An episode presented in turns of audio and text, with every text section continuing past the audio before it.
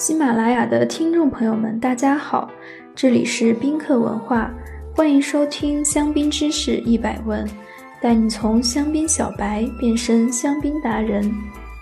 今天我们来讲一讲香槟名庄限量和顶级款简介。香槟酒最让葡萄酒饮客们觉得踏实，是得益于香槟产区的储存酒机制和独门混酿技术。能常年保持香槟酒款的风格和稳定的产量，甚至可以主观控制销售价格来维持市场售价和消费者群体。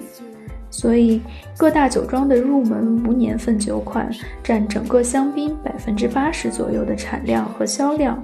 以稳定的品质成为全世界人们最熟悉的酒款。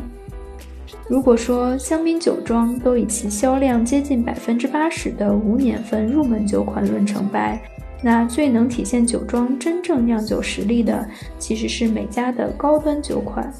同时，也有越来越多的酒庄开始打破常规，不仅推出不同系列和定位的香槟酒款，还时常推出限量特别版来满足极致香槟客的好奇心。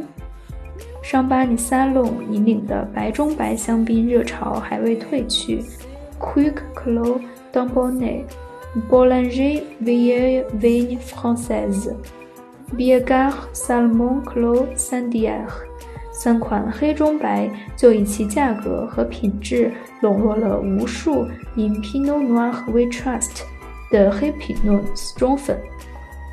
东北黑妞除了全面打造 P 二、P 三等晚出渣系列，还在特定市场推出 Reserve 的 La Bay 特别版回馈极客。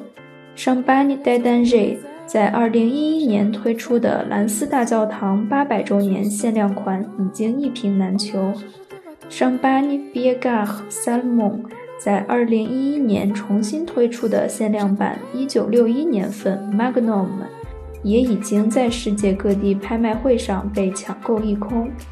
如果听众们还想了解更多的香槟酒庄顶级款，请关注宾客文化公众号，搜索各大香槟酒庄顶级款大盘点，保证还有你没喝过的优质香槟哟。添加宾客生活馆小程序，也可以购买到品质卓越的限量版香槟。今日教大家太平哲香槟的法语发音 c h a m p a n d e d a n g e c h a m p a n d e d a n g e c h a m p a n d e d a n g e 你学会了吗？